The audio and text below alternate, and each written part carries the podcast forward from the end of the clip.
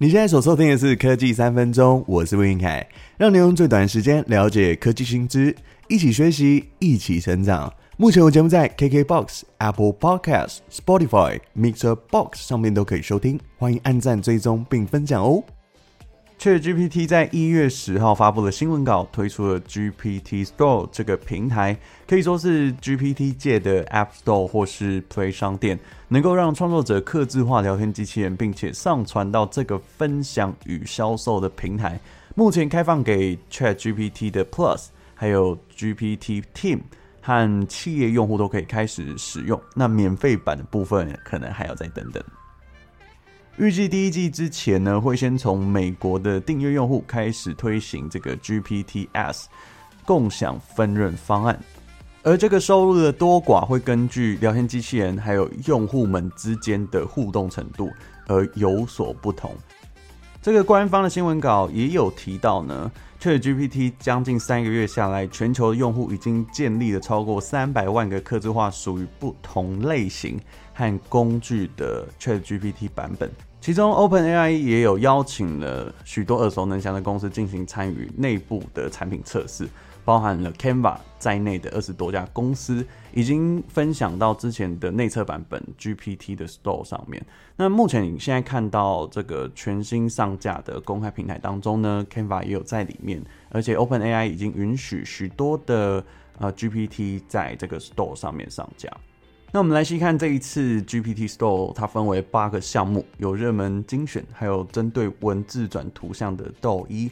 写作，还有生产力相关的软体哦，加上这个研究分析啊，还有一些像是城市设计等等的内容分类。每一周都会进行推播一些实用的个人化 GPT 页面。那首播主打的商品有提供两亿篇学术论文为资料库，方便搜寻和同整的。Consensus，还有一个 GPT 呢，是可汗学院所设置的城市设计课程哦，它可以协助使用者去提升写 code 的技能。那再来，如果你想要请 Canva 帮你做设计简报或是社群贴文的话，现在只需要对着这个 GPT 输入想要呈现的文字，Canva 就可以直接输出五到十份的作品给你进行挑选。还有一个 GPT，我觉得蛮适合推荐给就读国小或是国中的。小朋友啊，那因为现在读教科书呢，在有一些问题想要询问的时候，其实可以透过这个 Books 协助我们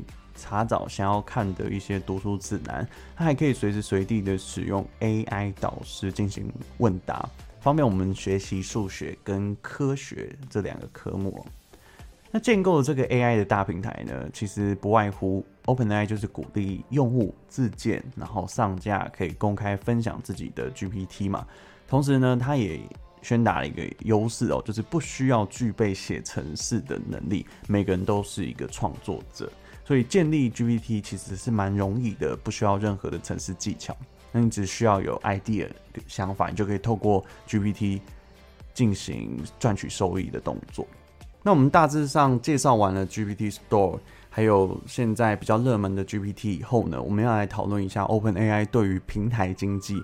的一个状况哦。他现在目前是把这一个范围在扩大，有别于以往他提供了自家的 ChatGPT 或是以文字转图像的一些呃系统。那现在目前发展的很单纯，只是系统订阅制嘛。可是面向就是一般用户或是企业端去提供他们使用 GPT 四。但他现在把范围扩大，就是希望每一位订阅者都有机会上架自己的产品，同时让 OpenAI 自己呢可以赚取更多的平台使用费。所以这个平台经济呢，一边是面向消费者，一边是面对创作者，在这个平台上面可以有众多的参与者，同时有一个竞争的关系。那透过聚集用户的方式，可以扩大这个用户的规模，使得参与订阅制的方案各方都能受益。所以这有效就能达到平台的价值，创造出客户的价值，又同时可以创造出服务的价值，把两边做到最大化。根据 OpenAI 提出的这个数据哦，截至去年十一月，ChatGPT 的每周活跃用户数已经达到了约一亿人次，可以分析出流量大多是跟教育还有工作相关。特别是学生们，他准备开学的时候，就会使用 ChatGPT 进行报告或是接入重点等等的工作。所以学生族群在去年接近开学季的这一段时间，所带来的流量也让平台成长了百分之二十一的数据哦。所以推过了未来这个人工智慧的服务，一定会推向给学校。提供给这个大量授权的教育版本哦。那当然，这一波 AI 的浪潮当中，企业也是可以最先被变现的。所以，OpenAI 也推出了 ChatGPT 的 Team，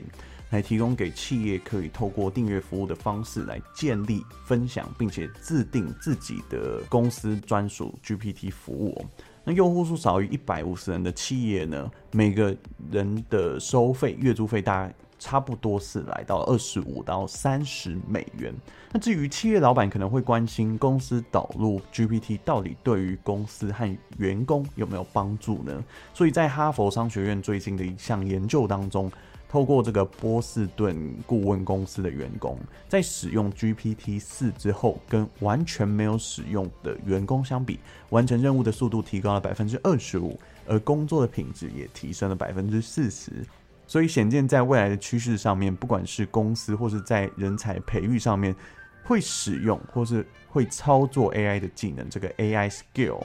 将会变成求职的一个加分项哦。所以我个人觉得 AI 技术带是非常方便，尤其是排程自动化这件事情。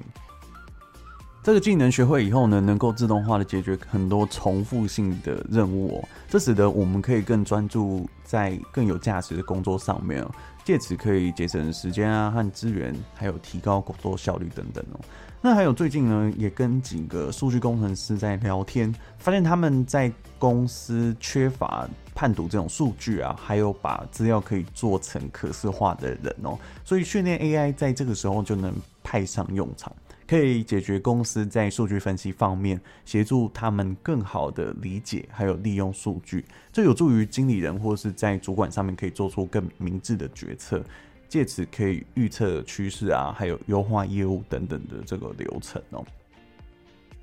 还有一个重点，我个人觉得是非常重要的，就是无论如何都要持续的学习 AI，不管你站在哪一个行业。如果你是很想要为自己的职业加分的，但是还不知道要从哪里着手，我个人的建议就是朝向趋势，而且是有兴趣的方式去做学习，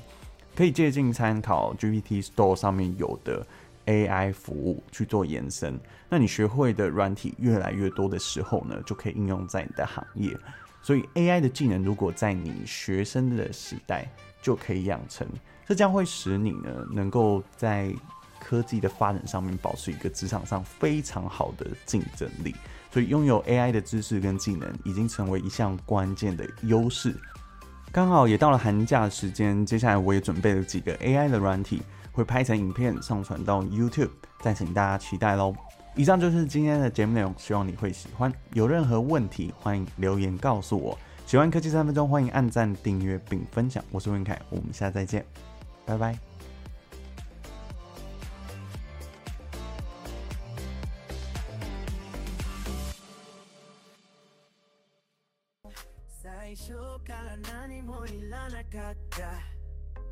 二人の世界に邪魔者はいらなかった。